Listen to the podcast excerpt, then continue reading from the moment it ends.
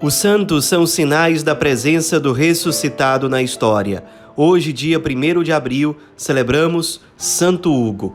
Nosso santo de hoje nasceu em Castelo Novo, no sudeste da França, em 1053. Era filho do segundo casamento de um soldado da corte chamado Odilon.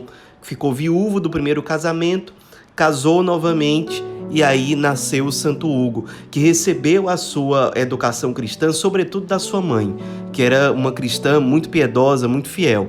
Nós não sabemos muita coisa da vida pregressa de Santo Hugo, mas sabemos que ele ingressou aos 27 anos no clero da diocese de Valence, ou seja, já era um padre dessa diocese.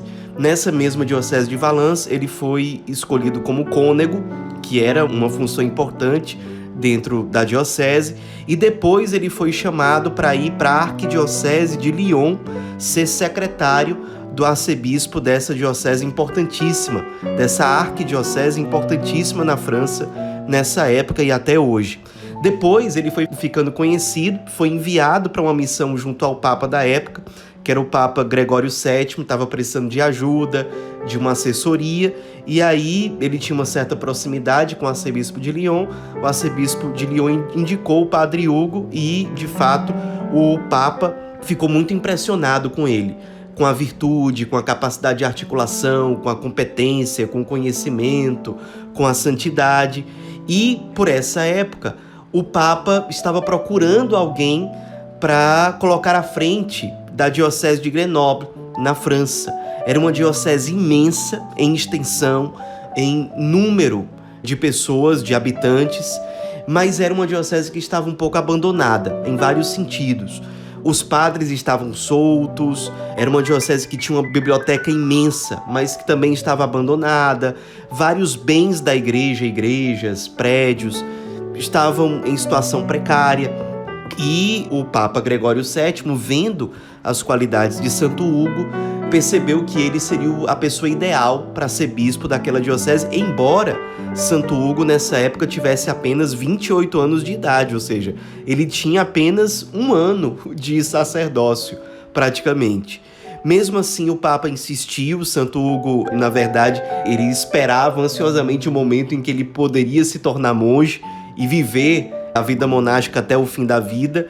Santo Hugo resistiu, mas o Papa foi firme e ele, Santo Hugo, por obediência, acabou aceitando e se mudou para a Diocese de Grenoble, que era uma diocese que ficava perto dos Alpes, entre a França e a Itália, uma diocese imensa. E logo que Santo Hugo chegou, ele começou um trabalho de reforma da diocese em todos os aspectos, no aspecto pastoral, da evangelização, da administração, da formação e da disciplina do clero, mas ele enfrentou muitos obstáculos, muitos sacrifícios, muitos sofrimentos. As pessoas não estavam muito abertas inicialmente àquilo. Ele sofreu algumas perseguições. Então ele pensou seriamente em renunciar, se tornar monge, acabou indo morar no mosteiro, passou dois anos lá e quando o Papa Gregório VII soube, o Papa interviu e foi muito firme, disse que Santo Hugo deveria ser corajoso em carregar a sua cruz como bispo, como pastor da igreja, e Santo Hugo acabou aceitando. E nessa segunda vez, aí sim, muitos frutos na ação evangelizadora apareceram. Ele se aproximou mais dos padres, foi conquistando cada um, corrigindo fraternalmente, foi tomando mais posse da administração da diocese, dos bens, reformando, cuidando com zelo das igrejas, da biblioteca, dos prédios em geral que deveriam estar a serviço da evangelização. E uma coisa que foi também muito marcante foi que Santo Hugo foi o bispo que teve a abertura, a sensibilidade de acolher na sua própria diocese São Bruno, que vagava até então e buscava um lugar para ele criar uma nova ordem religiosa muito dedicada à oração, à penitência, uma vida ascética muito profunda. E de fato, São Bruno foi acolhido por Santo Hugo e na diocese de Grenoble, São Bruno fundou a ordem cartucha e mandou construir, inclusive com todo o apoio fundamental de Santo Hugo, o primeiro mosteiro da Ordem dos Cartuchos em toda a história da igreja. E esse mosteiro foi muito importante, inclusive, na evangelização na diocese.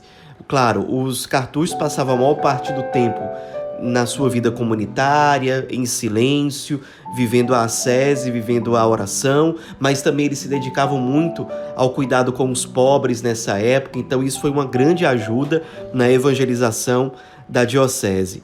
No fim das contas, Santo Hugo se tornou um bispo exemplar, na humildade, na sabedoria, no pastoreio, nas virtudes em geral, e ele acabou ficando no total 52 anos à frente da Diocese de Grenoble.